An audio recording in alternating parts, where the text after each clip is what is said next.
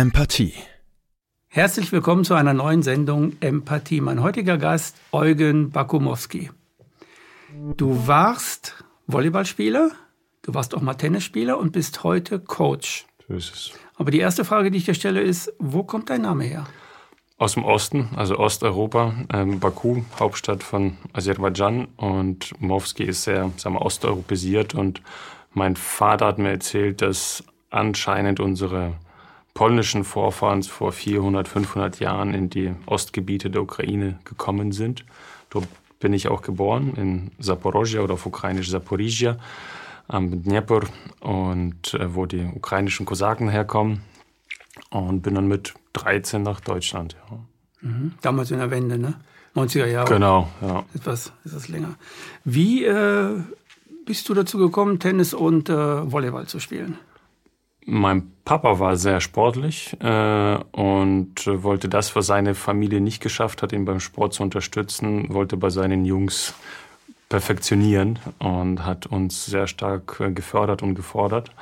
Und dadurch war ich schon mit sechs, als ich sechs war, war ich schon im Sportverein und habe äh, dort angefangen. Erstmal so Koordinationsgeschichten und dann später äh, Tennis. So fast fünf Jahre Tennis habe ich gemacht. Und äh, bevor wir nach Deutschland ausreisten, hatte ich äh, ein Jahr aber bereits Volleyball gemacht. In Deutschland angekommen, äh, parallel beide Sportarten. Wir hatten nicht wirklich äh, die finanziellen Mittel, um einen Tennislehrer zu bezahlen. Mein Bruder, der vier Jahre jünger ist als ich, hat mit mir das alles zusammen gemacht, musste sozusagen, ob er wollte oder nicht. Papa hat euch dahin geschickt. Genau, und ich musste den manchmal auch ziehen beim mhm. Warmlaufen, da erinnere ich mich sehr gut. Draußen minus zehn auf dem Stadion erstmal warmlaufen und eine kleine Bruder in der Hand. Äh, ähm, ich habe keine Lust, ja komm. ja, und ähm, dann sind wir nach Deutschland und der Tennislehrer hat uns kostenfrei trainiert, weil er das Talent erkannt gesehen hat. Ich habe aber parallel weiterhin Volleyball gemacht. Und mit 14 dann die äh, erste Einladung zur Sichtung der Jugendnationalmannschaft im Volleyball in Deutschland. Und ähm, der Tennislehrer ist ausgefallen, weil er krank wurde, konnte mhm. es nicht weitermachen. Und da war für mich klar, ich bleibe beim Volleyball. Dann hast du mit Tennis aufgehört, ne? Genau, mit Tennis aufgehört, mhm. weil ich hatte dann schon für vier Mannschaften Volleyball gespielt, drei Jugend, zwei Herren und so weiter und so fort. Landesauswahl, weil in der Zahnmannschaft durfte ich nicht spielen ohne deutschen Pass. Und bin dann äh, durch die Landesauswahl Nordrhein-Westfalen, wurde ich dann gesichtet von Trainer von Mörser SC, damals eine sehr erfolgreiche Mannschaft in Deutschland, in Europa, ich glaube 93, 94 waren sie vielleicht täusche ich mich, aber auf jeden Fall nach 90 sind die Europapokalsieger geworden. Ähm, mit dem Vater von Georg Rosser, der auch Georg Rosser heißt, vielleicht für Volleyballkenner ein Begriff. Der war damals bei Mörser SC und ähm, Erfolgstrainer Jürgen Wagner war dort damals auch Trainer, der auch Julius Brink und äh, ähm, ja, den zum Sieg in London gebracht hat und dann die Mädels im Beachvolleyball-Mädels auch zum Sieg gebracht bei Olympia. Unter dem bin ich praktisch in Mörs gestartet oder unter vielen Trainern. Und so war ich dann mit 96 bis 2016 Vollprofi mit Volleyball. Neben, 20 Jahre. Genau, nebenbei versucht zu studieren, äh, auch hier in Berlin an der HU, einer äh, technischen Fachhochschule, Mathe und Informatik. Und habe es dann aber wegen Sport sein gelassen. Ich bin dann die beste Liga damals der Welt, nach Italien gegangen, habe mein Leben mehr als genossen. Ja, ich bin sehr dankbar, dass ich mein Leben lang wirklich Sachen machen durfte, die ich vom Herzen geliebt habe. Das heißt aber nicht, dass ich keine Opfer gebracht habe. Ja, hm, ja beim Sport bringt genau. man Opfer. Ja. Und, also wenn man jedes Mal trainiert, äh, deine Freunde waren sicherlich in der Disco, du warst aber nicht in der Disco. Nee. Nein, du hast nur trainiert, ne? 20, 20 Jahre, vor allem als die Schule dann vorbei mhm. war, gab es eigentlich nur drei Arten von, von Tagen. Training, Spiel oder frei. Es gab keine Geburtstage, kein Weihnachten, keine Hochzeiten, gar nichts. Sehr, sehr selten. Was ist das los, wenn man ganz oben mitmacht? Ja. Du warst ja in der Nationalmannschaft. Ne? Genau. Ne? Auch hier Berliner SC, damals 2002 bis 2004 deutscher Meister geworden und so ein bisschen in der Welt rumgekommen mit Volleyball. Ja. Ist dir das äh, sehr schwer gefallen, auf das alles zu verzichten? Nein. Oder hast du nicht. den Sport richtig geliebt, bist aufgegangen da drin? Ja, ähm, ich habe Sport geliebt, weil ich ein Stück weit auch so böse gesagt gezüchtet wurde von meinem Vater, aber ich habe wirklich, er hat diesen Bewegungsdrang in mir gesehen. Ich bin schon als kleines Baby, so wird mir erzählt, bin ich mit sechs Monaten schon aufgestanden. Also ich habe nicht nur gesessen, sondern bin teilweise aufgestanden mit acht Monaten das schon ist früh. gelaufen. Und dann hat Vater gesagt, okay, aus dem mache ich was. und er hat diesen Motor benutzt, um mich weiter voranzubringen und es hat ihm gelungen. Ja, dafür bin ich auch ähm, sehr dankbar, dass ich so solche Eltern habe, die Gab es denn auch viel haben. Strafe oder restriktive Maßnahmen, wenn du nicht dann ist, aber kriegst du den Hintern voll? Nee, tatsächlich war ich ein äh, braver Schüler, braver Sportler, der immer Gas gegeben hat. Mhm. Also man musste mich nicht bestrafen, sondern ich habe das zumindest versucht, äh, aus intrinsischer Motivation. Man hört das ja äh, von vielen, das ist so. Ja. Bei mir ist es auch nicht passiert, dass ich war ja auch im Nationalteam im Taekwondo und bei mir ist es auch nicht passiert, dass man mich bestraft hat, sondern ich bin da voll und ganz aufgegangen. Ja. David Garrett, ein, ein, ein ganz toller Geiger, äh, der hat eine Biografie, wo die Eltern ihn ja. wirklich äh, ziemlich, kennst du auch, ne, übel äh, angegangen sind, um dieses Talent dann aufzubauen. Äh, ist heute Weltgeiger halt. aber das ist nicht so schön, wenn man dann dazu nee. gezwungen wird, das Ganze nee. zu machen. Ne? Das, also das Glück hatte ich schon, dass ich frei entscheiden durfte und auch sogar darum gebettelt habe, vom Zuhause gehen zu dürfen in die Bundesliga. Ich meine, mit 15, wer macht das schon, aber auch da. Hat man andere Dinge im Kopf, Mädels. Ja, ja, ja, da hat mein Papa auch große Sorgen gehabt, dass die Mädels mich davon abhalten, aber ich habe beides geschafft. ja, bist du verheiratet? Nein. Ja. ja, du bist also vergeben. Wollen wir hier mal klarstellen. Genau habe auch eine kleine Tochter, die bald ja. fünf wird. Ja. Du bist Familienvater, ne? Ja. Du hast mir gesagt, dass du, also du hast, du hast mir gesagt, dass du wie alt? 41? Ja. Du siehst aus wie 27. Dankeschön. Also du siehst nicht aus wie 30, nicht mal ja. mehr das. Ja. Also bist, äh, hast dich sehr, sehr jung gehalten mit deinem Sport. Also der Sport hat dir auch sicherlich sehr, sehr gut getan. Ja, ja definitiv, weil ähm, ich habe mich wie es halt so Puzzlesteinchen gibt im Leben, man erkennt sie viel später, wo dieses Mosaik dann auf diesem Bild erscheint. Mhm. Und eins von diesen Mosaiksteinchen war ein mm, Coaching vor dem Start der Bundesliga mit einem Ernährungsberater, der das ganze Team begleitet hat und hat der Trainer damals organisiert. Und dann habe ich ab da mich sensibler verhalten in Bezug auf Ernährung. Ja, auch wenn ich jetzt damalige Ernährung sehr groß in Frage stellen würde und mich anders ernähren würde, mhm. was ich dann am Ende der Karriere auch gemacht habe. Ähm, aber dennoch, ich wurde bewusster mit meinem Verhalten und habe das beibehalten. Und du kennst es ja selbst, der Körper ist dein Kapital im Sport. Ja. Ähm, wenn du den nicht pflegst, dann kannst du so gut sein wie möglich, aber ja, ohne. Du kannst dich nicht oben halten, das nee. geht nicht. Deswegen muss man da ein bisschen auch drauf achten, was man da rein Ja, sehr sogar. Wenn man in der Oberliga spielt, ist das so, dass man, dass die Ernährung einem ja die Reserven gibt, die Energie ja. erst möglich macht, die man da auch äh, ja. wirklich leisten muss. Das ist so. Du bist also, du bist also wirklich äh, Profisportler gewesen ja. und bist aber heute ein Coach. Ja. Wie kam es dazu, dass du dann äh, diese Wende genommen hast? Ja, ja ich muss ein bisschen ausholen. Hm? Ähm, ich bin in der Ukraine, in der Sowjetunion zur Welt gekommen. Die Sowjetunion war sehr ähm, naja, es gab nicht so viel von Chemiekeulen, die der Arzt verteilen konnte. Vor allem nicht in den Ende der 80er Jahre, wo nicht mal Alkohol zu kaufen gab, offiziell. Zu Hause gab es den immer. Also mit dem Distillator bin ich groß Man hat geworden. jetzt ja immer gebrannt bei euch. Ne? Genau. Ne? Also in der Ukraine hat man es immer ja, gebrannt, in Russland ja genau. auch, das weiß das man. Das ist äh, nicht nur Völlig Nahrungsmittel, normal. Medizin, sondern auch Zahlungsmittel, nach ja. wie vor. Also ja. selbst gebrannter zählt immer noch zu sehr großen Wertschätzungen. Also wenn man mhm. ein gutes Geschenk machen möchte, dann bringt man immer selbstgebrannten mit. Und ja, da kam, wenn das Kind von einer Mutter krank wurde, da kam der Familienarzt vorbei und hat nicht gleich eine Penicillin oder Antibiotika gegeben, sondern hat gesagt, ja, machen Sie den Tee, machen Sie die Umschläge, machen Sie dies, machen Sie jenes. Wenn nach zwei Wochen immer noch nicht besser wurde, dann hat er so eine halbe Antibiotika gegeben, sagen Sie, nehmen Sie mal das weil es gab nichts. ja, deswegen musste also man hat sich man, mehr auf Natur verlassen, ne? man musste, weil nichts da war. Genau, ja, und ähm, so war das, dass äh, ich praktisch schon in diese heilkundige Welt reingeboren wurde. Und äh, hab, äh, das war für mich sag mal, normal, dass man sich eher sich selbst heilt oder hilft. Und ähm, so kam das später dann halt hinzu. Und äh, jetzt mit meiner Frau, ihre Mama ist 2011 an Krebs verstorben und die Diagnose war aber schon bereits 2005, wenn ich, ja, Anfang 2005. Und ähm, haben uns noch bewusst angefangen mit Ernährung, mentale, Psyche zu beschäftigen, mhm. äh, um zu schauen, was bewirkt das in einem? Wie kann man sich selbst unterstützen, damit man möglichst lange gesund und äh, fit und glücklich bleibt? Und dann mit der Geburt von meiner Tochter war eigentlich das i-Tüpfelchen erreicht. Und ich selbst wollte eigentlich schon 2010 aus dem Profisport raus, weil ich gedacht habe, du bist erwachsener Mann und spielst mir äh, hier mit einem Ball über die Schnur, übertrieben gesagt. Du leistest nichts für die Gemeinschaft und veränderst nicht die Welt und ähm, hatte schon immer so Flausen im Kopf, dass man die Welt retten muss. Ich weiß nicht, ob das jedermann hat, aber ja, dieser weiße Ritter und rettet die Schwachen und äh, Kinder und Frauen und befreit sie von dem Drachen.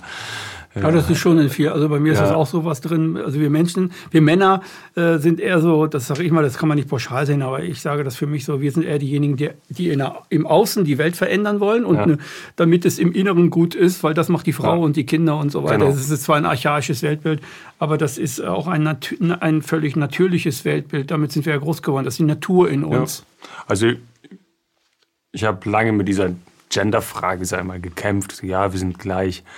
Nee, sind, sind, wir sind nicht, nicht gleich in dem Sinne, wir sind gleich als Wesen, aber wir haben trotzdem unterschiedliche Aufgaben. Denn ich kann kein Baby kriegen, mhm. aber eine Frau kann kein Baby zeugen. Also wir sind bedingt einander. Mhm. Und, Wie Yin und Yang so. Genau, ne? Sowas. also es fließt und wir unterstützen mhm. uns gegenseitig. Und äh, manche Aufgaben fallen einem leichter. Also ich habe sehr lange bei uns zu Hause gekocht, weil es mir Spaß gemacht hat. Meine Frau hat mhm. dafür mit schwangerem Bauch Holz gehackt. Hat ihr auch Spaß gemacht. Jetzt, wo ich sag mal, viel mehr im Außen bin, hat sich wieder sag mal, zurückgewandelt. Es ist nicht so, dass man die Aufgaben des anderen nicht übernehmen darf. Im, Gegenteil, es ist immer schön, mhm. wenn man ja. universell unterwegs ist, dass man den anderen unterstützen kann, wann er nicht kann. Mhm. Aber ich komme mal zurück zu der, zu der Frage, warum, weshalb ich Coach geworden bin. Also 2010 wollte ich Schluss machen mit Sport äh, und hat dann nicht so gut funktioniert. Und dann habe ich noch sechs Jahre dran gehangen eher als ähm, der nicht vorhandenen Vorstellung, wie kann ich Geld verdienen, um zu leben. Mhm. Ich kann ja noch Volleyball spielen, werde ja noch gut bezahlt und, und ähm, dann habe ich das beibehalten. Habe dann aber mehr und mehr mich mit Sachen wie Selbstheilung beschäftigt. Und als ähm, meine Tochter zur Welt kam, dann war habe auf einmal andere Sachen gesehen. Also nicht nur den Ball, die Sporthalle und die Hotels und die Reisen, sondern ich habe Bäume gesehen, ich habe Menschen gesehen, ich habe Kultur gesehen, Musik gehört. Auf einmal hat sich diese Blume, diese Lotusblume des Lebens sich entfaltet. Ja, durch dein Kind? Durch mein Kind. Sie hat mhm. praktisch uns beide von dem positiven Wahn des Leistungssports befreit. Denn meine Frau war ein großer Fan von Volleyball. Sie hat selbst Volleyball gespielt, und zwar nicht auf dem Niveau. Aber dadurch, dass wir Volleyball geliebt haben, hat das sehr gut gepasst. Und hat mit mir mhm. die Welt auch angeschaut, mich besucht in den Ligen, wo ich da im Ausland war. Und die Kleine hat uns tatsächlich äh, ja, befreit, gezeigt, es gibt mehr. Es gibt dieses Wunder vom Leben und jeder Papa, jede Mama weiß, wie es ist, wenn man zum ersten Mal in diese kleinen Äuglein reinschaut und sagt, ja. wow. Ja, ja. Du verlierst dich da drin und alles andere ist unwichtig. Ja, ja genau. Und äh, das war so, so der Initialzündung davon, ähm, Menschen noch mehr zu erlauben, sie selbst zu sein. Dass man äh, auch andere Interessen gewertschätzt oder zumindest akzeptiert hat, äh, ohne sie zu bewerten, zu beurteilen. Man wurde noch weicher im Herz. Ja, als ich schon selbst als sehr harmoniebedürftig bin, ähm, ist jetzt noch ein Stück ja, Lebenserfahrung dazugekommen.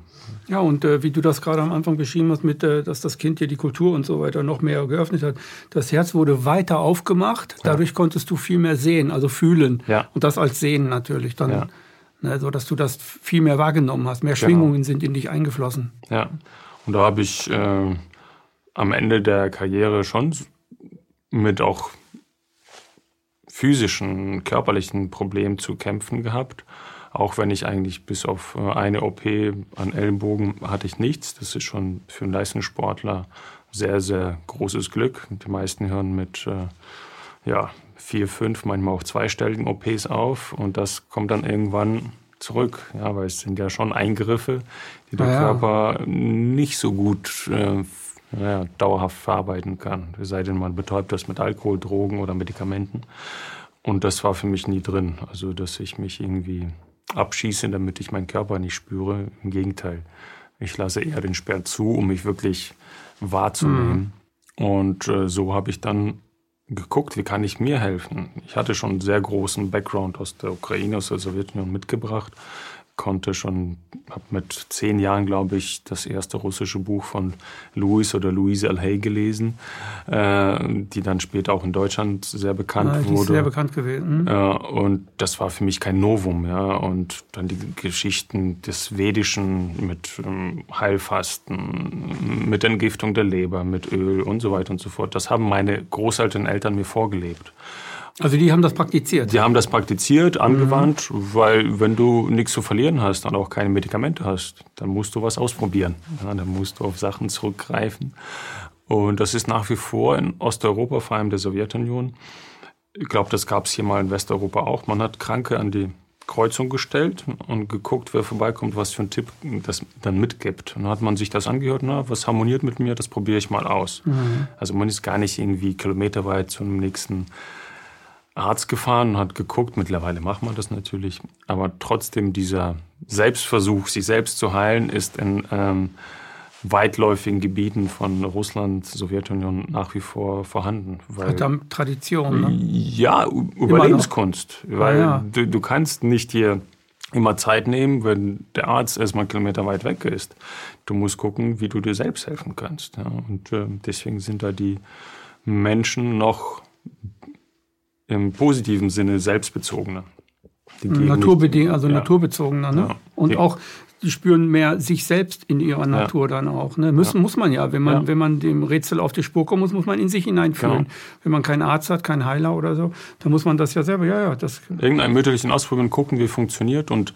Das ist das ja bei uns in unserer Kultur völlig weg. Ja. die meisten Leute wissen nicht mal mehr, wie es in ihnen aussieht. Leider ja. Also die, die sagen immer, habe ich jetzt das ja, was ist das jetzt und so. Also es gibt sehr, sehr viele Leute, die kein Körper, als Sportler hat man das, äh, leichter, sag ich mal, es ist, ist halt so. Äh, aber ich kenne sehr, sehr viele Menschen, die haben null Körpergefühl mhm. und äh, es ist immer sehr, sehr schwierig. Die, die, rennen also wirklich immer zum Arzt, immer. Mhm. Immer, egal was die haben, die rennen zum Arzt und glauben dann, der Arzt sagt ihnen, was sie wirklich haben. Und das ist ja für mich nicht die Wahrheit. Ja. Für mich. Ja, es gibt gute Ärzte, gute Diagnoseverfahren, ja. aber nach wie vor ist jede Diagnose ein Status quo dieser Sekunde. Und ich sage dann immer in Coachings, in äh, meinen Klienten oder in Seminaren, wenn ich Angst habe vor Spritzen und gehe Blut abnehmen, ja, was werde ich dann für Adrenalinwerte in meinem Blut vorfinden, zu dem in diesem Augenblick, wo mir das Blut abgenommen wird? Mit Sicherheit erhöhte Adrenalinwerte, weil ich Angst habe. Mhm. Und dann sagt mein Arzt beim Ablesen der Blutwerte, sagt, oh, Ihre Leber ist nicht in Ordnung. Sie haben zu hohe Adrenalinwerte. Ja klar, habe ich auch zu hohe Adrenalinwerte, aber ich habe ja Angst vor der, vor der Nadel, den mich piekst. Das weiß der Arzt aber nicht. Eigentlich ne? sollte er das wissen. Ja, ja, wenn er Gefühl hat, aber die ja. meisten haben das nicht und sehen dann, aha so, und dann kriegen die Medikament gegen dieses... Ja, genau. Und dann äh, ist es nach wie vor eine Momentaufnahme. Mhm. Denn im nächsten Moment gehe ich raus und äh, meine Frau ruft mich an, zeigt mir das Bild von gerade Neugeboren, wie es mich anlächelt. Und ich strahle habe ausgeglichenen Dopamin-Serotoninspiegel. Auf einmal geht es mir sauwohl. Wenn ich in diesem Augenblick die Blutwerte messen würde, würde ich sagen, oh, die sind kerngesund. Ja, weil wir haben ja pro Sekunde 100.000 chemische Reaktionen in einer Zelle und haben davon aber Billionen. Deswegen ist es ein fließender Organismus. Es hat bei mir erst sogar vor ein paar Jahren Klick gemacht, dass Gesundheit kein Zustand ist. Im Gegenteil, Gesundheit ist ständige Anpassung an die sich veränderte Umwelt. Das ist Gesundheit. Wenn ich nicht mehr fähig bin, mich anzupassen an das ständig Veränderte im Außen, dann bin ich krank. Das ist Krankheit. Und das ist kein, kein Stand, kein Stehen, sondern es ist ein Fließen. Du kennst es wahrscheinlich, den Spruch von Bruce Lee, der sagte dann, du musst sein wie Wasser. Wie Water, ne? Ja. Nur so können wir tatsächlich äh, gesund bleiben, wenn wir fließend sind, egal wie die Umstände sind. Ich muss mich dem anpassen können. Wenn ich das nicht kann, dann bleibe ich stur, starr und alles, was starr steht, kann reißen. Genau. Kippt auch bei Widerstand halt, äh, halt um. Was fließt, kippt bei Widerstand nicht um. Das ist mit Be Water ja gemeint, dass man immer flexibel bleibt und ja. so. Dass man sich dem anpasst und dass man dann durchbricht, wenn es dann los ist. Das passt aber auf alle. Das ist jetzt nicht, was Bruce Lee gesagt hat, passt nicht nur auf Kampfsportler. Nein, nein, das passt auch auf Volleyballer, das ja. passt auf Fußballer, das passt auf alles. Ja. Das hat man ja auch schon erkannt, dass es halt so ist. Heute machst du, ähm, heute machst du Coaching mit Selbstsein. Was ist für dich Selbstsein? Selbstsein heißt in erster Linie für mich, und da sage ich jedem, der zu mir kommt, ist Verantwortung übernehmen für das, was ich gerade bin, das, was ich habe, im Positiven so im Negativen. Und das ist die Basis von der Zusammenarbeit, weil wenn ich die Verantwortung abschiebe, ständig mit dem Finger auf dem anderen zeige und sage, mein Mann hat dies gemacht, mein Chef hat jenes, meine Kinder haben das und deswegen geht es mir schlecht, werde ich niemals meine Situation verändern können. Denn ich gebe ja die Verantwortung für meine Situation an andere ab und sage, ich bin machtlos. Weil du mich so gemacht hast. Jetzt. Du hast mich gemacht. Du hast gerade gemeckert, also bin Genau. ich negativ drauf. Du bist jetzt der Schuldige, weil Genau. ich negativ bin. Ja. Ne? Aber in Wirklichkeit passiert das ja im Inneren. Und egal, wie man da hingekommen ist, man muss es nicht mal unbedingt wissen. Mhm, Es gibt schon diese Ursachenforschung, ja, manchmal sehr hilfreich. Ich bin da aber viel, viel, viel einfacher gestrickt. Ich sage, was möchtest du sein? Möchte ich keine Schmerzen haben? Okay, dann konzentriere dich darauf, wie du deine Schmerzen auflösen kannst. Guckst vielleicht, wie das da für Blockaden in dir sind, wie man deine Ernährung anpasst, Gedankenmuster anpasst und zusätzlich, äh, was ich verschwiegen habe. Ich ähm, konnte als kleiner Junge mh, andere Menschen Energien spüren lassen, ohne sie zu berühren. Ist so rausgekommen, weil äh, ich meine Mama, meine Oma, meine Tante immer gerne massieren durfte. Haben sie genossen, vom kleinen Jungen ein bisschen Massage zu kriegen. Und dann waren wir bei den ersten Yogalehrern. Also nicht den die nur ein bisschen Verrenkung zeigen, sondern tatsächlich das vedische Wissen mitgebracht haben äh, und die uns angeleitet haben als Kinder, wo man so auch den m, ja, Vorstellungsbereich verlassen hat. Und für mich war das Spielerei. Also ich konnte tatsächlich Menschen m, energetisch wahrnehmen und sie das auch spüren lassen. Und das ist aber dann durch den Leistungssport zum Erliegen gekommen. Und dann erst später durch die persönlichen Problemchen, durch die Geburt des Kindes, ist es wieder sichtbar geworden. Gesagt, du hast doch was anderes noch in dieses Leben, in deinem Körper mitgebracht, zu deinen Fähigkeiten, die du mitträgst. Und dann habe ich mich weiterhin darum bemüht, diese Fähigkeiten auszubauen und habe Seminare, Ausbildungen besucht und kenne mittlerweile über 60 unterschiedliche Heiltechniken aus der ganzen Welt, wo die ich Menschen beibringe, mit dem Ziel, dass sie sich selbst helfen können. Ich möchte nicht diese Abhängigkeit aufbauen nach dem Motto, komm zu mir, bitte, bitte, Eugen, du bist so toll, hilf mir. Ich sage, nein, lieber verbringen wir zehn Stunden mehr und ich begleite dich, ich helfe dir wirklich, diese Schritte selbst zu machen. Aber es ist viel schöneres Gefühl, zu sagen, wow, ich habe es selbst geschafft, aus diesem Sumpf rauszukommen. Und dann gibt es das Vertrauen in mir, nicht durch irgendjemand von außen, wieder das Gleiche, du bist das, äh, sondern tatsächlich ich aus meiner eigenen Kraft habe es erreichen können. Ich konnte mich verändern, meine Situation verändern zum Besseren. Und wenn ich diese Kraft, dieses, äh, diese Energie in den Menschen wieder entzünden kann, das macht unheimlich große Freude. Das kennst du auch, wenn die Menschen anfangen, wirklich sich selbst zu vertrauen, dass sie ihr Leben meistern können. Denn darum geht's. Ja, dass ich in jeder Situation weiß, okay, ich probiere was aus. Keine Ahnung, was rauskommt. Aber ich mache es trotzdem, weil nur so kann ich ja eine Erfahrung bekommen. Das ist ja das Schlimmste, was man machen kann, egal welchem Gebiet, gerade in der Wirtschaft. Eine nicht getroffene Entscheidung ist eigentlich der Tod von jedem Unternehmen, von jedem Organismus. Ja, wenn ich nach links gehe, okay, da gibt es ein Problem, da machen wir vielleicht weniger Umsätze. Okay, aber dann weiß ich, dass ich nicht mehr nach links gehen darf. Also gehe ich noch schräg rechts. Probiere das aus. Ah, da hat es geklappt. Okay, dann habe ich Erfahrung gesammelt und so kann ich nur so nach oben in meine Entwicklung aufsteigen. Aber wenn ich nicht probiere, bin ich tot. Egal Genau. wo. Das ist, äh, ich glaube, das ist, äh, das ist so typisches Sportlerdenken, also Leistungssportler-orientiertes Denken, weil wir mit unserem, also irgendwann merken wir Sportler, wenn wir oben sind, äh, dass es nicht die Technik ist, sondern dass es die Kenntnis meines eigenen Körpers ist, die ich ja. jetzt drauf haben muss. Denn die Technik kann ich ja schon, ja. aber ich muss mich indessen flexibler und besser bewähren. Ja. Das ist eigentlich das, was ich üben muss. Und äh, das äh, ist genau das, was du gerade erklärt hast. Ja. Dass ich also wirklich dann auch mal den Weg gehe, obwohl es jetzt, nö, der ist überhaupt nicht gut, aber trotzdem gehe ich ihn, weil ich möchte ihn spüren, fühlen, ich möchte wissen, ob ich darin sein kann oder nicht ja. und es machen kann. Okay, geht nicht, aber weitermachen ne? Ja. und nicht aufhören oder so. Und immer weitermachen. Das ist ja im Grunde nichts anderes als Selbstoptimierung. So jetzt in einem äh, plakativen Begriff. Ne? Wir wollen ja nicht nur als Kinder, mhm. sondern auch als Erwachsene wollen wir unsere Grenzen ausweiten. Wir mhm. wollen ja größer werden in unserer Erfahrung. Und wenn ich meine Grenzen nicht teste, dann bleibe ich, werde ich immer schmaler und schrumpfe ein. Ja. Und äh, ja, mit diesen Grenzen testen, da in, innerhalb der letzten Monate habe ich so viele Menschen kennengelernt, die ich vor dieser Corona-Pandemie mit L davor, vor dem A, äh, hätte ich niemals kennenlernen können. Und dafür bin ich auch dankbar, auch wenn die, die Zeit nicht so schön ist, ja, dass man nicht sich äh, als Mensch frei bewegen kann. Äh, dennoch bin ich sehr dankbar, dass ich gerade durch diese einschränkenden Missstände ähm, so viele Menschen kennenlernen durfte, die gleich denken, gleich schwingen, die nicht nur sich selbst, sondern auch unsere Gemeinschaft heilen wollen.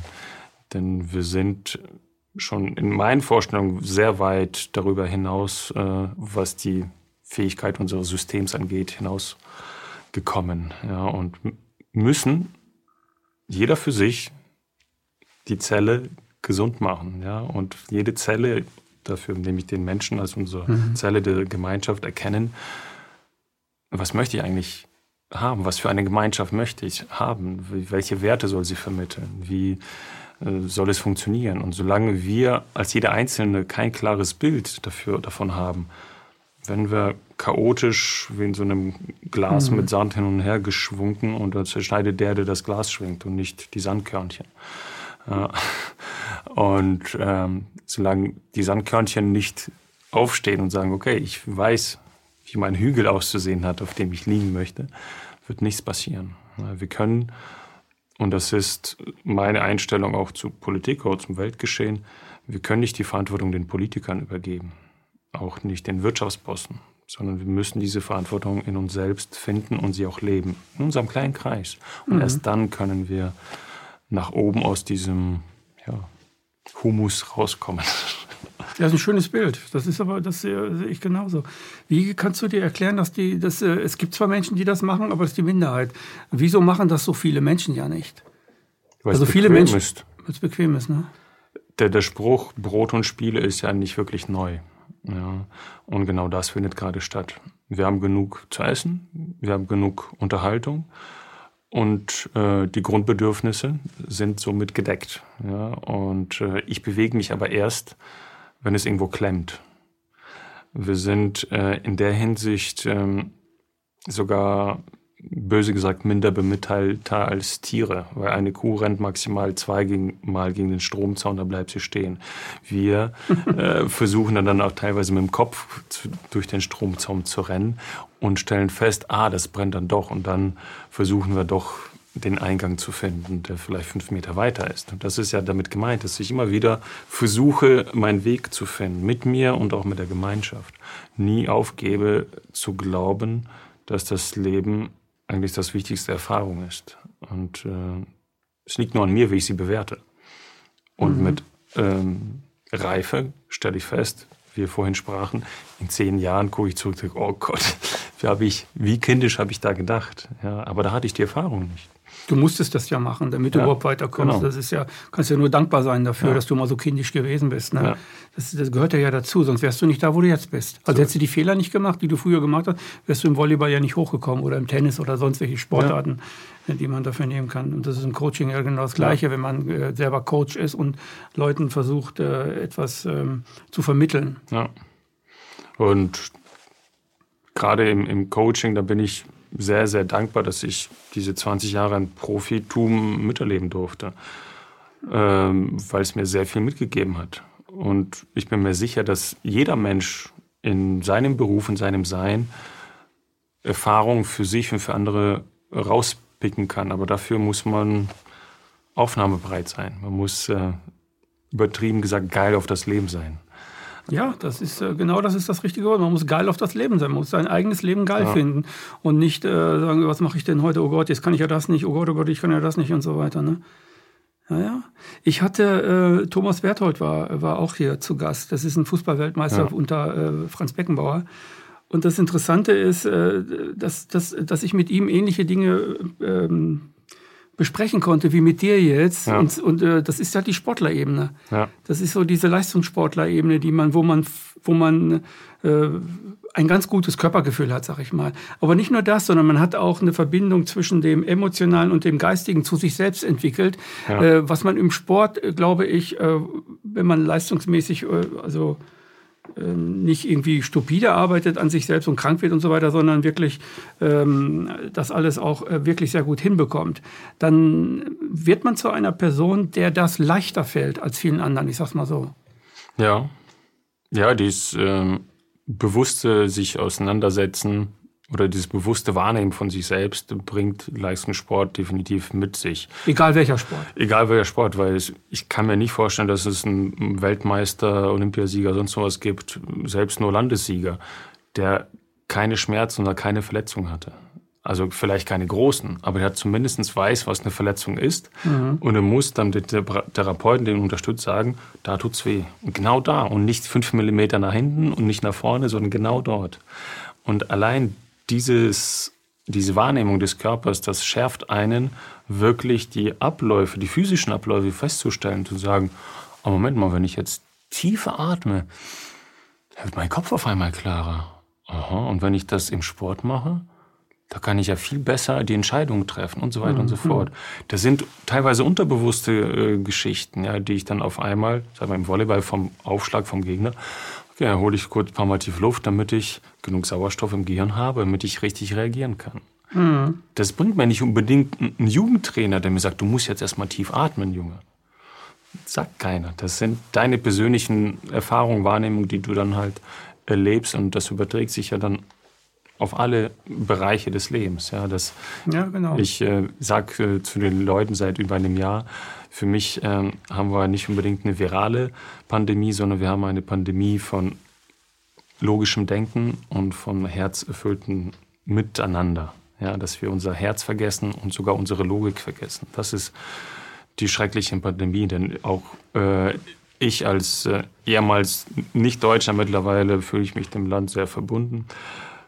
Für mich galt Deutschland als ein Land, wo freie Meinung, Diskussion auf Augenhöhe Standard des Lebens war. Ja, war es auch. Das und äh, mhm. das war und ist nach wie vor äh, sehr groß angesehen äh, weltweit. Also ich bin ja durch ein paar Länder durchgereist und ähm, erst, als die WM hier in Berlin auch war im Fußball, hat man sich getraut, wieder mal deutsche Flaggen in den äh, Vorhof zu stellen. Davor wurde man ja als Nazi, Rechter, sonst was beschimpft. Wobei du über die Grenze nach Polen, Belgien, Holland, wo auch immer, wir haben ja acht Nachbarländer hinfährst, die haben alle ihre Flaggen da im Vorgarten stehen. Mhm. Alle finden das toll, weil sie einfach ihr Land lieben. Das ist nichts Verwerfliches, im Gegenteil. Ich bin froh, hier zu sein. Ich bin froh, ein Teil dieser Gemeinschaft zu sein. Und äh, man hat diese Diskussionskultur nach und nach abgebaut. Und das ist, was wir aber wiederum als jede einzelne Zelle zurückfordern können. Mhm. Angefangen bei uns selbst, ja, dass wir uns auch kritisch mit uns, mit unseren Partnern, mit unseren Kollegen, Freunden, Familienmitgliedern auseinandersetzen. Egal welches Thema. Nicht unbedingt jetzt Masken oder sonst was, nicht Masken, das spielt keine Rolle. Sondern dass wir eigentlich den Menschen die Möglichkeit ge geben, sich auszudrücken. Und bevor ich das kann, muss ich es bei mir machen. Mhm. Erstmal muss ich mein Bedürfnis nach gehört werden, mir selbst begrifflichen klar machen ah, meine Meinung habe ich mir selbst verboten, habe mich immer unter den Scheffel gestellt. Ja, wie soll ich sie denn von anderen einfordern, wenn ich mal selbst das kann? also ich muss immer bei mir anfangen. Mhm. Und das kostet viel Energie, manchmal auch viel Zeit, aber es ist viel, viel, viel wert. Und für mich ist das wie so ein Kreis. Also da macht es für mich auch keine Demo weg oder irgendwelche Ankündigungen von Versammlungen oder sonst noch was. Wir verändern jetzt die Gesetzgebung. Wir müssen die Souveränität in uns selbst suchen. Solange nicht wir in uns selbst souverän fühlen, dann werden wir niemals eine souveräne Gemeinschaft darstellen können. Es wird kein, keine Kraft von außen wird das initiieren, sondern es passiert tatsächlich immer von innen. Ja. Und der Wald fängt nicht von außen an, sondern aus jedem einzelnen Samen des Baumes. Und wir sind die Samen dieser Bäume. Hm. Wir können das, äh, ja, weil das gerade plakativ so ist, wir können das mit der Corona-Krise, also Pandemie, Plandemie, können wir das sehen. Wir können das aber auch ähm, mit der jetzt da stattfindenden ähm, äh, Flutkatastrophe sehen. Es gibt sehr, sehr viele Menschen in diesem Land, die einfach anstelle, an, anstelle äh, das zu fordern, was du zum Beispiel gerade die ganze Zeit sagst, sind die lieber gehorsam. Die tun lieber, was erwartet wird. Also ganz viele tun einfach, was erwartet wird, fragen sich gar nicht, äh, was hat das mit mir zu tun. Und muss ich ja. das jetzt machen? Was ist da drin? Oder was hat das so und so? Ja. Die sind gar nicht in diesem eigenen äh, Dialog mit sich selbst. Also Monolog ist ja. das ja dann. Die stellen sich diese Fragen selber nicht und fangen dann an, wirklich in sich selbst reinzuhorchen. Und die meisten Menschen äh, wissen überhaupt nicht, was in diesen Impfstoffen drin ist. Sie denken, das ist eine Impfung, ist es ja gar nicht. Nicht mal eine Gentherapie, eine Genmanipulation, kann man sagen. Aber das ist den Leuten überhaupt nicht bewusst. Die, die gehorchen lieber ne? und machen hier nicht wir fangen nicht an, sich selbst kennenzulernen. Wir wurden, und ich habe ähm, recht lange auf meiner Seite, wenn jemand sich zu einer Schnupperstunde kostenlosem Vorgespräch angemeldet hat, äh, musste man davor ein ja, Formular ausfüllen. Fragen. Ja, wie wurdest du geboren? Kaiserschnitt oder nicht Kaiserschnitt? Wurdest du gestillt? Wie hast du dich ernährt in den ersten zwölf Jahren des Lebens? Äh, so Kleinigkeiten, ein bisschen was kennenzulernen. Und ich habe Klienten gehabt von jedem Kontinent. Äh, Australien, Kanada spielt mhm. keine Rolle. Hier Europa, Ex-Sowjetunion, kommunistische Länder. Und über 90 Prozent der Befragten haben angegeben, dass sie nach der Geburt von der Mutter getrennt wurden. So, da äh, ist es eine Basis des Vertrauens in mein Leben, in mich selbst. Denn wenn ich von dem Körper wir kennen ja dieses schreckliche Experiment, wo das Baby von der Mutter getrennt wurde, hat alles bekommen, was es braucht, nur keine körperliche Berührung. Es starb. Mhm. Und ähm, gerade im Osten in der DDR hatten, haben die Hebammen die Kinder, die nach vier Tagen nach wie vor geschrien haben, sehr stark nach ihrer Mutter geschrien haben. Und das waren nur vier Prozent. Die hat man als Schreikinder benannt. Denn sie haben nicht aufgegeben, wirklich diesen typischen Schreiruf nach der Mutter weiterhin ja, zu sprechen, zu schreien. Weil sie haben geglaubt, die Mutter ist noch da. Aber alle anderen haben dieses Vertrauen, dass die Mutter, die sie eigentlich über alles lieben müsste, sie ist nicht mehr da, sie ist gestorben. Und wenn man das weltweit eigentlich auf 90, sagen wir sogar runtergespiegelt auf 70 Prozent der Bevölkerung macht, dann ist es mit das erste Trauma, was uns in der Wahrnehmung, in der Verständnis der Welt, der Umwelt mit sich bringt. Ich bin alleine, niemand wird mir helfen, nicht mal meine eigene Mutter. Und so hat man uns dann mit Strafen, Strafe und Belohnung ist ja im Grunde das Gleiche, mhm. dazu erzogen, das zu tun, damit wir immer wieder Anerkennung bekommen, Liebe bekommen, Respekt bekommen. Denn da sind Sachen, die für uns eine Ware geworden sind. Eine Ware, wenn wir uns richtig verhalten, dann kriegen wir ein Leckerli. Und so sind dann die Menschen, das ist nicht bös gemeint, das ist die Ursache von dem Ganzen. Das spielt keine Rolle, ob es Kommunismus war, Kapitalismus oder was für ein Ismus. Das, das hat man weltweit gemacht, aus welchen Gründen auch immer. Ob der Vorreiter Sigmund Freud war, ich weiß es nicht. Äh, aber auf jeden Fall ähm, hat man weltweit dieses Experiment, wir müssen das industrialisieren, die Geburt des Menschen. Mittlerweile werden ja 50 Prozent aller Geburten in Südamerika per Kaiserschnitt auf die Welt gebracht. Und jede ganzheitlicher Arzt und Hebamme weiß, dass die Geburt durch den Geburtskanal das Immunsystem aktiviert, nicht nur die Muskulatur, sondern auch unseren Darmtrakt. Wenn das Kind nicht die Bakterien der Mutter mit dem Mund tatsächlich aufnehmen kann, dann habe ich kein so, Immunsystem. Wenn es durch den Geburtskanal genau. kommt, ne? Ja. Wenn ich diese mhm. Bakterien nicht aufnehme durch meinen Mund, dann werde ich als Baby niemals eine gesunde Darmflora aufbauen. Und unser gesunder Darm ist 90 Prozent meines Immunsystems. Und wenn 50 Prozent der Kinder mittlerweile in Südamerika per Kaiserschnitt auf die Welt kommen, dann haben wir eine Pandemie an Autoimmunkrankheiten. In Deutschland kommen auch immer mehr Kinder per Kaiserschnitt, weil es ja. eine einfache Methode ist. Ja, ist ja einfacher zu terminieren. Der Frau wird erzählt, mhm. sie sei es ja gar nicht imstande. Wobei, ja. wenn man 2000 Kilometer weiter in den Süden fährt, äh, über ein Mittelmeer rüber äh, schwimmt, dann gebären 80 Prozent der Frauen dort alleine unterm Baum. Zwischen der Feldarbeit und Wassertragen sind alle imstande. Und auf einmal 2000 Kilometer weiter ist nicht möglich. Sorry. Also ein gutes Beispiel. Ja, und äh, so entstehen wir als funktionierende, ersetzbare Teile einer Maschinerie. Diese Industrialisierung war gar nicht die Industrialisierung der Technik, sondern die Industrialisierung des Menschen zu einem Produkt. Und da sehen wir extrem an unseren Vorreitern des Internets, denn das beste Gut äh, sind die Daten eines Nutzers, denn so kann man ihn besser vermarkten, verkaufen. Und so kann man, so, so macht ja auch Amazon Werbung, sagen, wir wissen es schon zwei Wochen vorher, bevor die Frau schwanger äh, wird, dass sie schwanger ist, weil sie das an dem Konsumverhalten feststellen. Auf einmal kauft sie rosa Kleidchen und guckt nach mhm. Babyschüchen, obwohl sie gar nicht weiß, dass sie schwanger ist. So weit sind wir schon mit der Auswertung unseres Verhaltens. Und Ex-Bruderland hier äh, China, Volksrepublik, die machen uns ja vor, diese perfekte Auswertung des Verhaltens, die dann tatsächlich zu sehr großen Einschränkungen in, meiner Privat, in meinem Privatleben führt. Und ich glaube, dass wir das rückgängig oder besser gesagt nicht rückgängig in dem Sinne, sondern dass wir daraus lernen und als Gemeinschaft und jeder Einzelne für sich richtige Entscheidungen treffen können, sogar müssen, wenn wir als menschliche, fühlende Wesen weiterhin existieren wollen. Ja, ich glaube, dass der Klaus Schwab was dagegen hat. Also der Klaus Schwab, der möchte auch gerne das, das chinesische Kreditsystem übernehmen. Also diese völlige das völlige Diktat des Verhaltens durch den Staat an die Einzelnen. Ja. Und äh, das, also das Gegenteil von dem, was du machst, das Gegenteil von dem, worüber du jetzt die ganze Zeit redest. Genau das möchten die äh, ja gerne machen. Also die reden ja auch offen darüber. Ne? Smart Cities sollen ja. eingeführt werden, in denen das alles komplett ähm, es automatisch. Ist auch schön, die Technik zu nutzen. Ich liebe es, mhm. ein Cappuccino heute vor dem Drehtermin hier getrunken zu haben, der mir eine Maschine zubereitet hat. Aber es hat mir eine liebevolle Hand eines Menschen überreicht, der mir in die Augen geblickt hat und sagt, guten Appetit, lass dir schmecken. Mhm. Anstatt eine Roboterstimme. Oder eine Roboterhand kommt da raus. Genau, ja.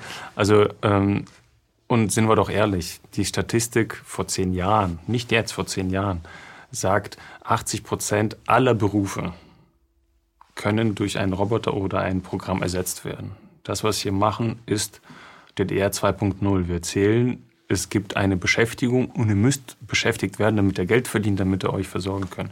In Wirklichkeit können wir uns mit vier Stunden die Woche ausreichend, um uns als Gesellschaft weiterzutragen. Das wissen die Ökonomen, die da drin forschen, das wissen auch die Informatiker, die Biologie- oder Bioinformatiker, die viel, viel schlauere Systeme weiterhin entwickeln, dass alles die Technik uns unterstützen kann. Aber diese Herzverbindung, äh, ja, die wird mir eine Maschine niemals geben können. Die geht nur via Mensch. Ja. Von Mensch zu Mensch. So ist es. Ja, auch wenn man das nachbauen könnte, gewisse Frequenzen. Es gibt ja viele esoterische Geschichten, irgendwelche äh, Armbänder. Habe ich auch gestern sogar getestet mit einem Freund aus der Schweiz. Funktioniert. Ja, ich habe auf einmal mehr Stabilität, weil ich so ein Armband trage, weil eine andere Frequenz durch meinen Körper fließt. Schließe die Augen, stehe da wie eine Eiche. Ja, verrückt, aber es funktioniert. Aber es ist trotzdem eine Frequenz von den aber Millionen, die wir mhm. ausstrahlen und somit miteinander kommunizieren können. Und äh, das wird, ich glaube, das wird eine Maschine niemals können. Ja. Und die sollten ruhig mir von mir aus auch meinen Hintern abputzen, ja? wenn ich das meine Hände nicht dreckig machen möchte. Aber trotzdem, diese Menschlichkeit, die wird mir keine perfekte KI schenken können. Das glaube ich nicht. Mhm. Und wie, wie, ähm, wie könnten wir es hin oder wie kann man es hinbekommen, dass die Menschen anfangen, Menschlichkeit zu leben? Bei sich selbst. Wirklich bei sich selbst.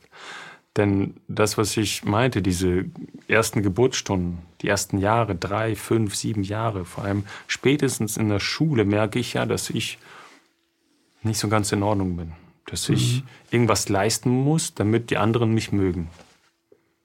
Bis dahin, im Idealfall bis dahin, wurde ich von meiner Umgebung geliebt.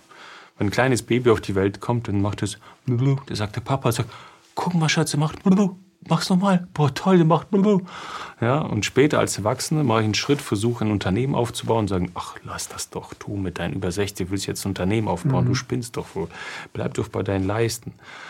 Ja, oder wenn ein Kind anfängt zu laufen, fällt hin, komm, steh auf, Schatz, ich helfe dir. Ja, steh auf, ich helfe dir immer wieder. Und wenn wir älter werden, müssten wir was leisten, um diese Liebe und diese Unterstützung zu bekommen, die eigentlich bedingungslos sein müsste. Deswegen dürfen wir als erwachsene Männer und Frauen uns diese fehlende oder gefehlte Liebe, diese bedingungslose Liebe erstmal schenken, dass wir uns verzeihen für alle Fehler, die wir begangen haben, bei uns selbst, bei anderen, womit wir uns selbst und andere verletzt haben und wenn wir diese Wunden an Vergebung geschlossen haben, dann kann langsam die Selbstliebe wachsen. Das Selbstvertrauen kann wachsen und dann kann ich Sachen, Wunder verwirklichen, die ich davor nicht dran geglaubt habe. Mhm. Da gibt es ja unzählige Berichte im Internet, in Büchern von stinknormalen Menschen, die Spontanheilung erlebt haben, die wirklich Wunder erlebt haben. Gesagt, ich habe einen Partner gefunden. Ich habe niemals gedacht, dass ich überhaupt einen finde in einer riesigen anonymen Stadt wie Berlin oder New York. Und auf einmal treffen wir uns. Ja? Ersatzpostbote ist gekommen und wir haben uns angesehen und Liebe auf den ersten Blick. Ja? Aber es, dafür gibt es einfache Anleitungen, wie das erreichen kann. Und darum geht es mir, dass ich genau diese Anleitung, diese Technik den Menschen an die Hand gebe, weil ich glaube, dass wenn die jede einzelnen Sandkörnchen zählen sich gesunden, dann wird auch ein gesunder Wald entstehen. Wir können nicht, das ist ja das, was ähm, ja, Klaus Schwab und Co. vorhaben. Die wollen, und ich unterstelle denen nicht mal von was Böses, sondern sie glauben, dass sie was Gutes tun. Sie glauben, dass sie in ihrer Weltvorstellung was Gutes tun, genauso wie jeder sagen wir, Tyrann oder Diktator äh, das macht. Der glaubt, dass er für das Volk was Gutes tut. Der möchte den kranken Wald roden und dann gesunden Wald entstehen zu lassen, nach seiner idealen Vorstellung.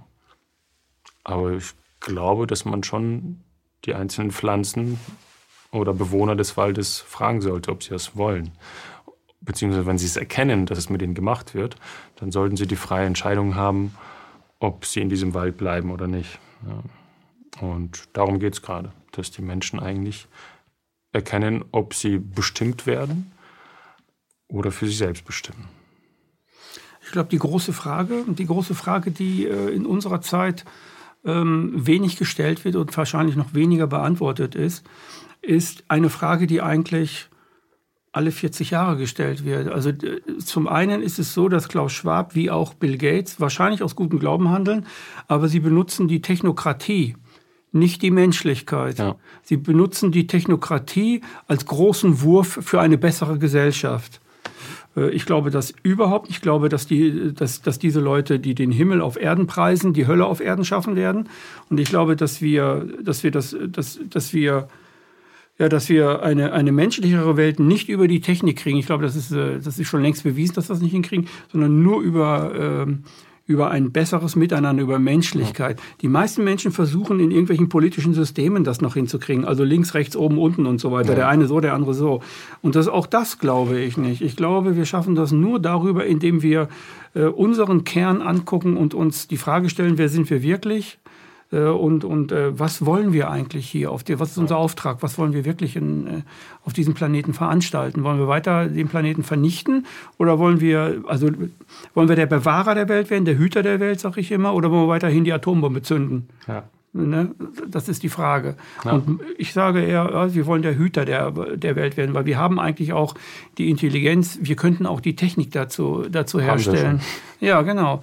Und äh, dieser Weg wird aber komischerweise von diesen großen sogenannten Philanthropen und Menschenlenkern, die dann das Geld dafür haben, nie gegangen. Es wird immer der Weg in eine neue ja, Schuhkartongesellschaft gegangen. Nicht? Äh, Weil sie davon ausgehen, dass wir mangelhaft sind, dass wir einen Mangel an Verstand und Mangel an Empathie haben.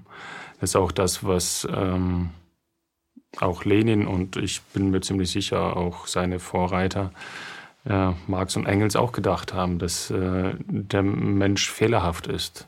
Und erst, äh, und das kann man sogar nicht pauschal sagen, dass sie nicht recht hatten. Zum Teil haben sie ja recht, sonst würden sich die Menschen ja anders verhalten, was sie ja nicht tun. Äh, die große Masse ist einfach träger. Ja, sie bewegt sich ungern schnell nach vorne oder schnell nach links und nach rechts, sondern die bleibt lieber bequem auf dem Sofa sitzen mit einem Bierchen und tollen Olympiaspielen. Ich hatte die Möglichkeit, äh, jetzt eine Nationalmannschaft bei Olympia zu begleiten als Coach. Jetzt in Japan? Jetzt in Japan, mhm. eigentlich letztes Jahr in Japan. Ähm, mhm. Ist aber nicht zustande gekommen, weil als ich meine Flüge gebucht habe, ich sage es jetzt bewusst nicht vorhin, in welches Land, äh, damit es weder mir noch denen unterstellt wird, mhm. dass sie mhm. da irgendwie esoterisch arbeiten wollen. und äh, wurde die Fluggesellschaft hat gesagt, na, wir fliegen jetzt nicht, jetzt ist zu, jetzt äh, fängt der Spaß erstmal an. Und ich bin im Endeffekt dankbar, dass es nicht stattgefunden hat. Es ist für mich, auch wenn ich jetzt die Sportler nicht dazu irgendwie anheizen möchte, politisch werden zu werden zu müssen, aber trotzdem ist es für mich ganz komisch, Bilder zu sehen, äh, wo die Mannschaft auf dem Feld spielt, ohne Maske und daneben, fünf Meter daneben stehen die Coaches oder das die Teambegleitung komplett vermummt und das, das, die, mit leeren Tribünen. Das ist für mich nicht äh, Sport, womit mhm. ich mein Land repräsentiere oder wo ich einen schönen Wettkampf miterleben kann. Denn sehr viele Sportler, gerade so Volkssportarten, leben von Energie im Stadion. Mhm. Nicht umsonst ist es ja auch Heimspiel. Nicht umsonst wirst du beim Heimspiel gewinnst du eher als beim Auswärtsspiel. Die liefern dir ja Energie, genau. das ist so. Ja, und äh, das ist für mich ganz absurd. Das ist so wie fast wie ein Computerspiel. Also wo, ja, das ist grotesk und irrational. Ne? Äh, das, das fühlt sich für mich nicht richtig an. Deswegen mhm. bin ich dankbar, dass da so ein ja, vom Schicksal so ein Cut, so eine, ne, du darfst da nicht hin, äh, reingebracht wurde, weil ich, ich wäre damit nicht klargekommen. Ja, einerseits, ich muss die Mimik sehen können des Menschen, damit ich auf ihn eingehen kann. Natürlich. Wenn ich das nicht kann, dann brauche ich das nicht zu machen. Im Sport geht ja viel über Mimik, vor allem Mannschaftssport. Ne? Na klar. Mhm. Ja, also wir haben gerade Volleyball, Mannschaftssport, du hast 30 Sekunden eine Auszeit, davon hast du zwei pro Satz. Da kannst du nicht verbal groß was vermitteln. Man sagt sogar maximal drei Sachen, am besten nur eine und alles andere basiert eigentlich auf diesem Ausdruck. So, du gehst jetzt, machst diesen mhm. Schritt oder machst diese Bewegung, machst das und das. Sagt der Spieler, alles klar, weil er diese Ernsthaftigkeit, dieses Brennen des Coaches verstanden hat und setzt das um. Also ich verstehe die Menschen nicht mal, wenn sie da was davor haben. Das ist ja ganz andere Akustik. Ja, und wie soll ich das in einer lauten Halle oder sonst? Gut, jetzt mittlerweile sind sie nicht laut, weil da keine Zuschauer sind. Aber ja, es ist ähm, ja, für mich eine sehr große Veränderung. Deswegen bin ich dankbar, dass ich nicht dabei sein muss äh, und das erleben muss. Aber zu diesem Mangelhaften zurück. Mhm. Ich glaube, dass äh, Bill Gates, der groß in der Informatik ist, ähm, Informatik sucht ja ständig nach Fehlern im Code, im System. Ja, und äh, er glaubt, den Fehler im Menschen gefunden zu haben. Und glaube auch, dass Klaus Schwab den Fehler im Menschen gefunden hat und sagt, wir werden jetzt einen viel besseren Menschen aufbauen. Und das ist nur möglich in der Harmonie oder ja, Zwischenbeziehung sogar auf physischer Ebene zwischen Mensch und Maschine. Und da wird es für mich ganz, das ist für mich eine ganz klare Trennungslinie. Ich mhm. möchte diese Grenze nicht überschreiten, für mich selbst. Äh, aber es gibt Menschen, die bereits das getestet haben, die mit Chips rumlaufen und da Synergien eingehen und Google-Suche schon ohne Eintippen machen können. Ist ihre Wahl. Ich äh, glaube, dass wir in unserer Müll-DNA mit 96 Prozent sehr, sehr, sehr viele Fähigkeiten hm. wiederentdecken können. Und äh, wenn man diesen Grenzbereichen sich bewegt und davor, dafür offen ist, und das ist das, wofür ich Deutschland eigentlich nach wie vor schätze, dass der deutsche Geist offen ist für Neues und den erstmal nicht bewertet. Er sagt nicht von vornherein, das ist äh, gut, das ist schlecht oder das ist Müll, das ist irgendwie was Paradiesisches, sondern überprüft. Deswegen sind auch deutsche Ingenieure, Ingenieure weltweit nach wie vor die Besten. Die werden eingeladen, weil sie einfach sehr gut analysieren können und Lösungen anbieten können. Und diese Nüchternheit der Wahrnehmung der Realität, die wünsche ich mir wirklich sehr stark zurück, dass wir das einfach betrachten und Schlüsse ziehen für uns selbst, ohne groß in Emotionen, in Wertung reinzugehen. Obwohl Emotionen natürlich lebensnotwendig sind. Mhm aber ohne den anderen zu beleidigen, egal welche Meinung er hat. Also solange er mich nicht dabei verletzen, umbringen möchte, kann er doch eine Meinung haben, wer er möchte. Hm. Was glaubst du, wo kommt das her? Das, ähm, das ist immer wieder in der, in der Weltgeschichte. Ähm, ist ja überall so. Also ich erlebe das. Äh, also ich erlebe das nicht privat, sondern ich erlebe das aus der Geschichte heraus, dass es immer wieder ähm, Menschen gegeben hat, die oben an der Führung waren oder die sehr reich waren und die Führung übernommen haben, die immer mit der Theorie, der Mensch ist nicht richtig, jetzt machen wir mal den besseren Menschen, äh, wir erschaffen den besseren Menschen. Deutschland ist damit äh, ja, kräftig auf die Klappe gefallen mit den Ariern. Ähm, aber warum, warum passiert das immer wieder, dass, dass sich Menschen vorstellen, dass es so ist? Kommt das von den abrahamitischen Religionen, wo äh, Gott den Was? Menschen geschaffen hat nach seinem Ebenbild und die Menschen, die die Möglichkeit haben, den anderen Menschen zu schaffen, wollen in Wirklichkeit sich selbst zum Gott krönen und den Menschen erschaffen? Ist das so eine Art Gottes, äh, Gottesvirus, den die haben? Ich würde fast sagen, ja. Und äh, für mich habe ich die Erklärung gefunden, warum zumindest deutlich viel mehr Männer in der Wissenschaft tätig sind äh, und versuchen, eine künstliche Intelligenz, ein künstliches Leben auf die Beine zu stellen, weil sie von Natur aus nicht die Möglichkeit haben, ein Leben zu erschaffen, wie die Frau das tut. Ja, deswegen sind alle Wissenschaftler, vor allem männliche Wissenschaftler, darum bemüht, Leben kreieren zu können, was eigenständig lebt. Mhm. Ob es ein Programm ist oder KI und Roboter oder sonst was. Oder die Welttheorie. Oder die Welttheorie, ja. Und wenn man jetzt ähm, psychoanalytisch daran gehen würde, da sind doch die, diese Führer, ob man sie als Tyrannen, Diktatoren oder super tolle Könige hinstellt, deren Welt oder deren Forschung ist nur ein Abbild von ihnen selbst. Das heißt, sie selbst sind auch fehlerhaft. Sie haben alle genug Fehler. Und weil sie wissen, dass sie Fehler haben, gehen sie davon aus, dass diesen Fehler auch alle anderen haben. Deswegen versuchen sie, mhm. diesen Fehler bei anderen auszuradieren, zu verändern und somit eine viel bessere Welt äh, darzustellen. Ja. Und ich glaube, dass äh, für, es ist für mich relativ einfach, wie das ganze Leben oder die Grundprinzipien des Lebens. Ja, wenn man einen Samen irgendwo reinsteckt, dann wächst er. Ja, der fragt nicht erstmal, beim Straßenverkehrsamt, ah, ich bin hier auf dem Bürgersteig gelandet, das ist jetzt keine Erde, können Sie das bitte freimachen, damit ich hier wachsen kann? Sondern er findet da das Minimum an Nahrungsstoffen und fängt an zu wachsen und bricht vielleicht sogar den Asphalt oder die Betondecke.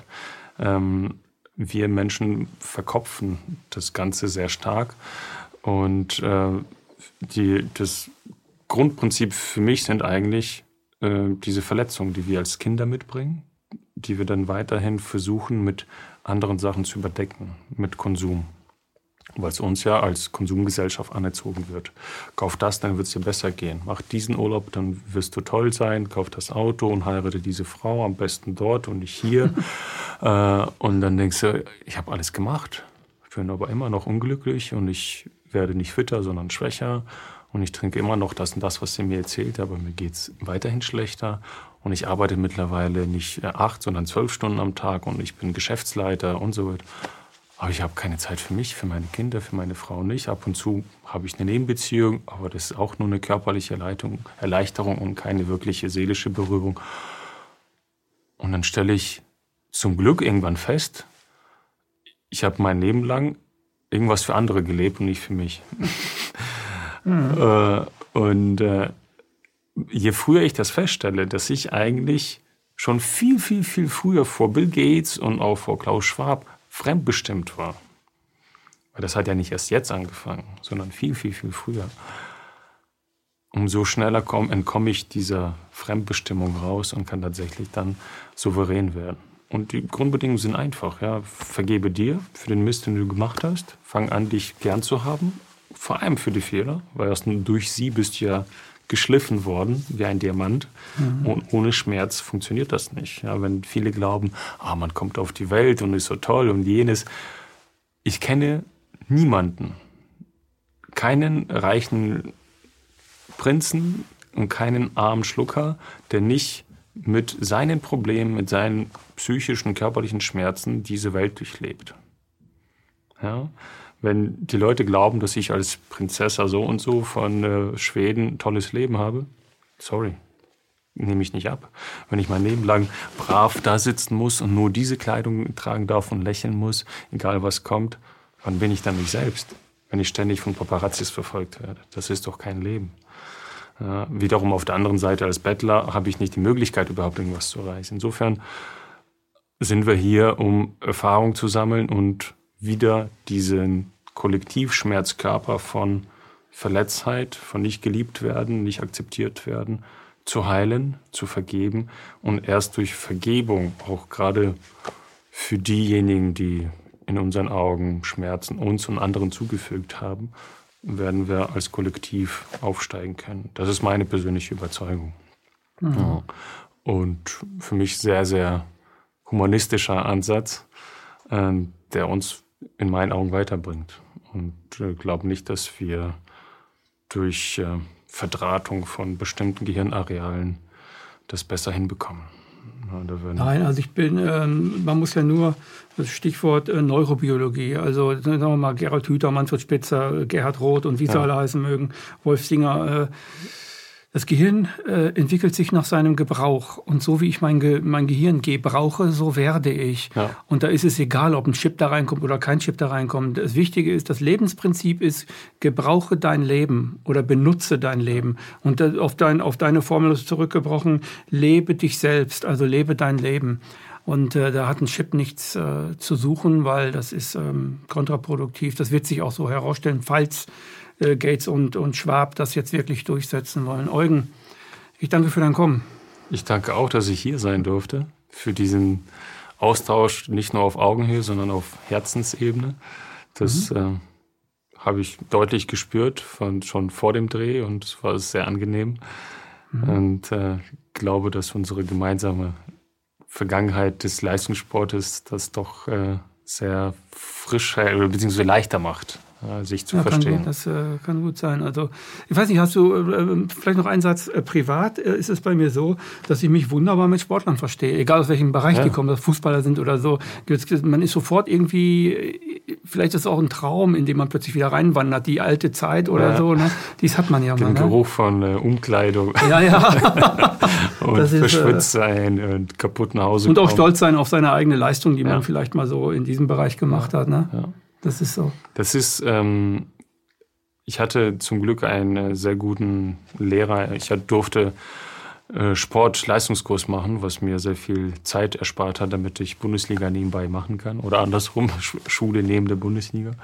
Und ähm, der hat damals in der Sportsoziologie gesagt, es gibt eigentlich nur zwei Berufe, äh, die äh, Berufszweige, die wirklich äh, uns glücklich machen können.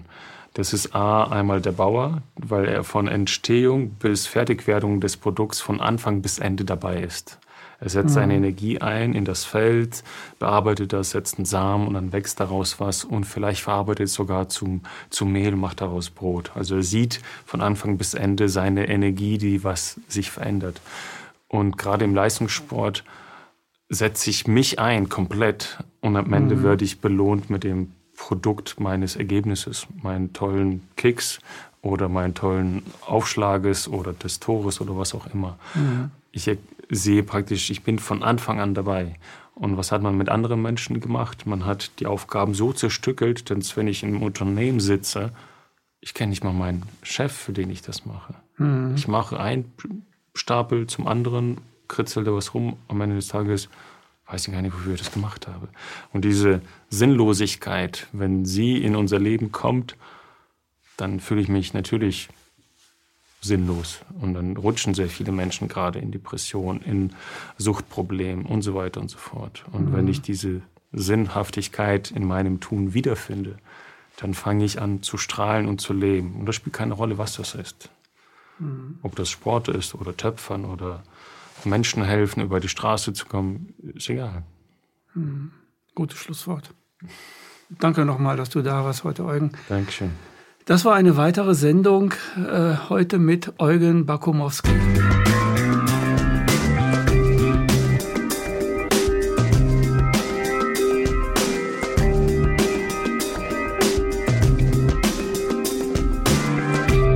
Danke, dass Sie Apolut eingeschaltet haben.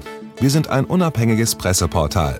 Uns geht es um Meinungsvielfalt, Toleranz und einen möglichst breiten Debattenraum, denn nur so funktioniert Demokratie. Unsere Arbeit ist technisch aufwendig und kostet Geld. Da Sie immer wieder hier sind, unterstützen Sie Apolut am effektivsten mit einem Dauerauftrag. Mehr Infos auf apolut.net/unterstützen. Apolut ist keine Einbahnstraße. Lassen Sie uns in Kontakt bleiben. Abonnieren Sie den Apolut Newsletter, so verpassen Sie nichts. Registrieren Sie sich auf apolut.net/newsletter. Natürlich gibt es Apolut auch als App.